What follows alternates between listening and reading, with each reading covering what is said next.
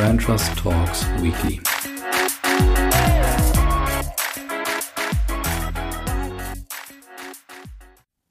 Liebe Brand Trust Talks Weekly Gemeinschaft, ich begrüße euch wieder mal zu einer nächsten Folge. Wir sind in der KW 32 mitten im Sommer im August und weiter geht's mit unserem wöchentlichen Rückblick auf das Markengeschehen.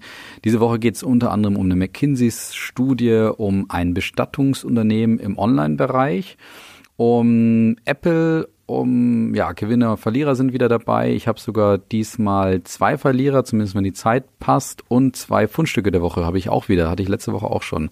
Also könnt euch wieder freuen. Los geht's. Das erste Thema ist eine aktuelle Studie von McKinsey, die natürlich einiges für Marken auch wiederum bereithält.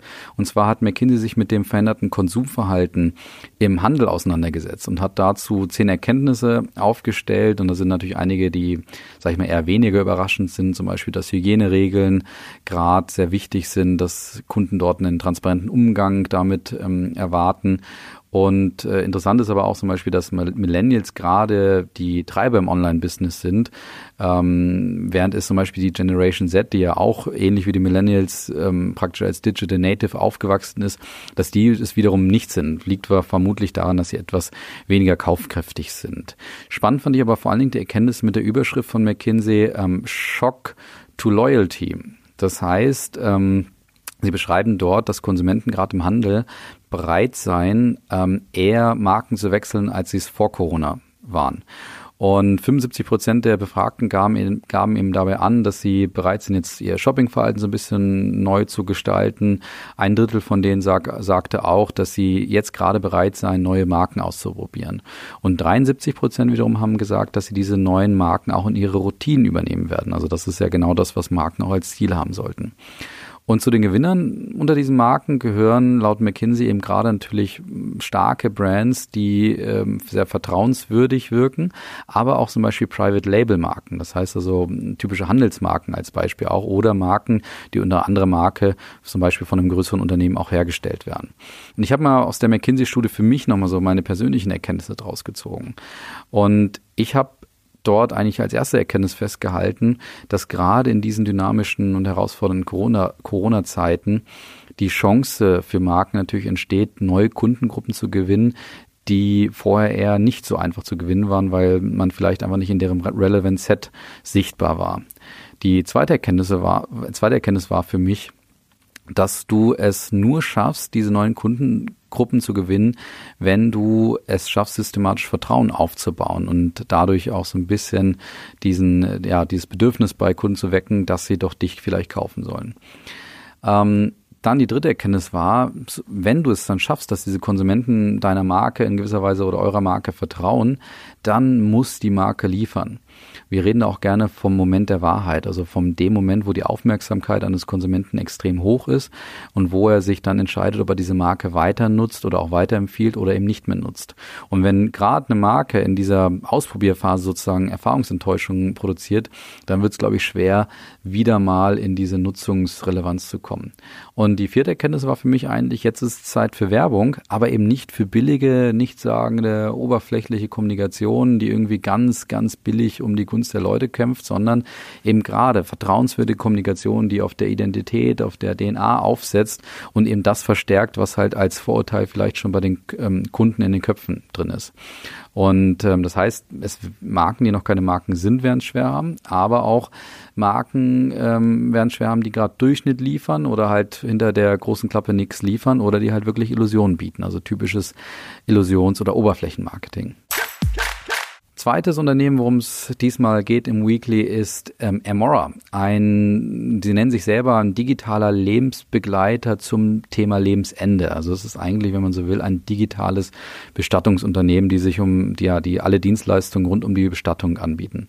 Und es zeigt sich natürlich, dass irgendwie keine Branche vor der Disruption ähm, gewahrt ist und auch davor, dass digitale Player in, in so ein, in, in die Märkte einsteigen.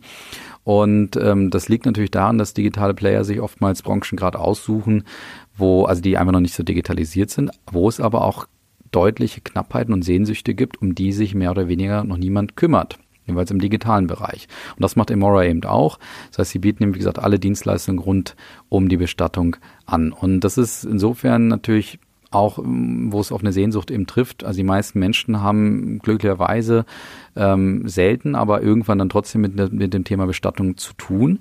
Und du kannst da halt auch nicht auf Erfahrungswerte zurückschauen, weil du hast vielleicht nur ein oder zweimal eben ähm, das traurige Ereignis, dass du dich um Bestattung kümmern musst. Und da ähm, delegierst du natürlich gerne deine Aufgaben eben an jemanden, den du auch vertrauen kannst. Was aber bei Emora ganz spannend ist, ist auf jeden Fall, wie sie, ich sag mal, Marketing machen oder wie sie auch ihre Marke aufbauen. Die haben nämlich einen Podcast entwickelt, der ähm, sich rund um das Thema Tod, aber auch Trauerbewältigung, aber auch Aufklärung ähm, handelt. Und das heißt, sie bieten da, wie eigentlich oftmals Online-Player, so ein gewisses Ökosystem an, ähm, wie sie, ja, wo sie auf in gewisser Weise, ja, sag ich mal, sehr pietätvolle Art Werbung machen. Sie holen Trauernde ab, aber eben auch welche, die vielleicht schon absehen können, dass, dass bald jemand stirbt und die das vielleicht sich schon so ein bisschen präventiv anhören. Und dadurch baust du natürlich eine, eine Bindung zum potenziellen Kunden, der dann danach eben bei dir vielleicht auch anklopft, auf, ähm, aber äh, ohne eben direkt ganz banal deine Kerndienstleistung zu verkaufen. Und es kann ja sogar so weit gehen, dass sie ihre Dienstleistungen fast kannibalisieren, wenn sie es vielleicht sogar schaffen, dass durch die Traubewältigung Menschen noch länger leben oder auch zum Beispiel Selbstmordraten durch Aufklärung im Bereich von Depressionen ebenfalls ähm, vielleicht in gewisser Weise zurückgehen und dadurch auch Selbstmorde verhindert werden. Also das heißt, sie kannibalisieren sich durch ihre Art des Marketings fast ähm, so ein bisschen ihr eigenes Geschäftsmodell. Drittes Unternehmen ist diese Woche Apple. Bei Apple hat, oder Apple hat diese Woche bekannt gegeben, dass Phil Schiller, einige werden ihn eben als Marketingchef von Apple kennen, der auch oft auf der Bühne steht und die neuen Produkte vorstellt und die Vorzüge da so ein bisschen aufzeigt, der wird Apple verlassen und ist langjähriger Marketingleiter gewesen, seit 97 im Unternehmen, ähm, davon lange in führender Funktion, auch lange unter Steve Jobs auch noch gearbeitet. Ja, und ähm, was dabei jetzt interessant zu beobachten ist, ist, dass Phil Schiller zwar aus dem Unternehmen austritt, aber als sogenannter Apple Fellow weiter erhalten wird. Das heißt, Apple sorgt damit dafür, dass dieses Know-how im Unternehmen bleibt, aber viel wichtiger, dass auch diese Werte, die Phil Schiller natürlich auch repräsentiert und der natürlich auch Botschafter der Apple-Kultur ist, dass auch das weiterhin im Unternehmen in gewisser Weise vorhanden bleibt und ähm, dadurch sich diese Kultur, diese spezielle Apple-Kultur eben aufgebaut durch Jobs jetzt weiterentwickelt durch, durch Tim Cook, dass die auch im Unternehmen weiterhin ähm, präsent bleibt. Und da ist dann auch ein ganz interessanter Punkt und so ein Leitsatz, den ich ja von meiner Kollegin Jasmin Hubner gelernt habe, ähm, die mal gesagt hat, der wichtigste Tag im, in der Karriere eines Mitarbeiters bei einer Marke ist eigentlich der letzte. Und so ähnlich ist es bei Phil Schiller wahrscheinlich auch wiederum, dass sie ihn als Apple Fellow weiter beschäftigen oder beziehungsweise dort für gewonnen, gewonnen haben, so dass er natürlich der Marke loyal gegenüber bleibt und weiterhin auch ähm, die Kultur und, und alle positiven Seiten von Apple in irgendeiner Form kommunizieren und weitertragen wird. Kommen wir noch zum Gewinner, Verlierer und eben auch zu den zwei Fundstücken diese Woche. Gewinner ist diese Woche The Zone, ähm, der Streamingdienst, der insbesondere ähm, für Sport steht oder insbesondere auch für Fußball steht. Und die haben diese Woche bekannt gegeben, dass sie der Kern-Broadcaster für das Thema Champions League in Deutschland ähm, sein werden. Und damit haben sie nochmal ihre Stellung und ihre Herausforderung, ja, Herausfordererposition gegenüber Sky deutlich gemacht und gleichzeitig in gewisser Weise ihre Marke geschärft. Wobei ich dabei auch die Frage stelle, ist das wirklich eine markenschärfende Entscheidung gewesen von The Zone? Oder ist das nur einfach, ja, die mehr oder weniger die Alternativlosigkeit, nachdem jetzt viel beim Thema Bundesliga an Sky gegangen ist, ob man dann gesagt hat, ja, irgendwas müssen wir ja liefern, deswegen versuchen wir uns jetzt mit aller Macht die Champions League zu schnappen. Das ist jetzt eine spannende Beobachtung, ob das jetzt die Marke schärfen wird oder ob das einfach nur Alternativlosigkeit war. Verlierer ist Ellen DeGeneres, kennt man von der Talkshow Ellen aus den USA, die sich ähm, ja die letzten Woche, Wochen einige für Vorwürfe gefallen lassen musste. Im Kern der Diskussion ist nämlich, dass die Kultur bei der Talkshow oder in der Produktionsfirma eben extrem negativ sein soll, mit allem gerade gekennzeichnet ist, was man so kennt, Diskriminierung und so weiter, schlechte Stimmung, alles Mögliche.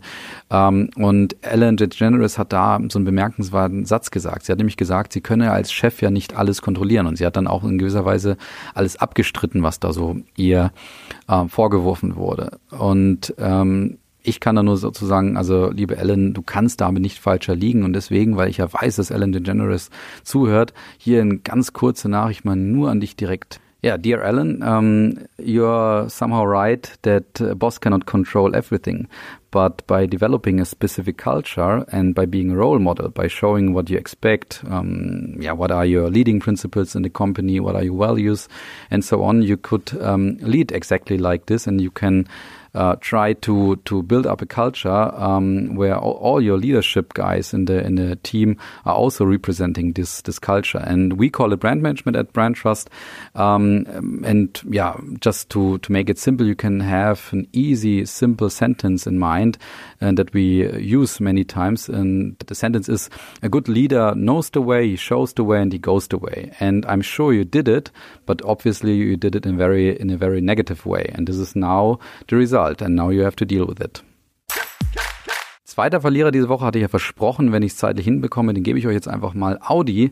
Und zwar hat Audi für den neuen RS4, also einer ihrer Premium-Modelle oder nochmal Super Premium-Modelle, haben sie mit einem Kleinkind geworben, das in, in ja vorne am Audi stand und glaube ich ein Eis gegessen hat und dabei erstens natürlich äh, Kinder genutzt hat in der Werbung, was dann auch zum Shitstorm geführt hat, aber auch vor allen Dingen dazu geführt hat, dass man gesehen hat, dass man das Kind nicht vorne ähm, am Auto richtig gut erkennt und und damit ja äh, wirklich fragwürdig ist, ob das eine eine gute, passende Werbung ist. Das heißt also nach dem Rassismusskandal bei VW das nächste Thema in der Volkswagen Group, nämlich dass Audi auch einen Shitstorm kassiert und sich bereits entschuldigt hat und die Werbung zurückgezogen hat und so weiter. Also irgendwas scheint da falsch zu laufen bei der Volkswagen Group. Die zwei Fundstücke der Woche. Einerseits Nivea, die mit DMs gemeinsam Nachholstationen für Duschgele gerade testen in den DM-Läden. Und das ist wieder so der nächste Test, der auch zeigt, ja, da tut sich anscheinend wirklich was auf dem Weg zur nachhaltigeren ähm, Welt. Und dass es zu DM passt, passt natürlich wunderbar. Bei Nivea ist nur so ein bisschen die Frage, wie gut das passt. Die tun auch unheimlich viel, aber die tun es nicht auf der ersten Wahrnehmungsebene. Da unterscheiden wir gerne noch so ein bisschen. L'Oreal hat sich ja vor ein paar Jahren und jetzt dieses Jahr nochmal stärker aus dem Fenster gelehnt und hat ganz klar kommuniziert, was ist eigentlich unser Ziel bis 2025 bis 30. Und da ist Nivea im Vergleich äh, noch nicht ganz so konsequent und ambitioniert aufgetreten. Aber vielleicht ist ja dieser erste Test ja der, der Aufruf oder der erste, die Initialzündung, um noch deutlicher und ambitionierter mit dem Thema Nachhaltigkeit umzugehen. Zweites Fundstück der Woche kommt von H&M. Die haben Variable Tech Kleidung entwickelt und zwar ganz bewusst aufgrund der Physical Distancing Maßnahmen, die es ja in vielen Ländern noch gibt. Und zwar haben sie hm, Jacken und, und, und so weiter entwickelt, wo Sensoren ähm, eingebaut sind. Und dann kannst du deinen Freunden ähm, trotzdem sozusagen so eine Umarmung geben oder einen Schulterklopfer geben und du spürst das dann halt an der Kleidung innerhalb der Jacke, dass du irgendwie umarmt wirst oder dass du halt gerade sozusagen eine Berührung bekommst. Und das soll so ein bisschen ja, dabei helfen, dass man sozusagen jetzt gerade kein, keine, keine richtige Nähe spüren kann, sondern wir alle irgendwie in Physical Distancing Zeiten leben. Ganz interessanter Step, sicherlich auch ein Stück weit ein Test und auch eine Marketingaktion. Aber oftmals sieht man bei solchen Trendentwicklungen, dass solche Entwicklungen in irgendeiner gemäßigten Form zurückkommen und damit auch für die breite Masse relevant werden könnten. Das könnte noch spannend sein bei H&M und in diesem Sinne ähm, wünsche ich euch ein schönes Wochenende und freue mich, wenn ihr nächste Woche wieder einschaltet zu Brand Trust Talks Weekly. Bis dann. Ciao.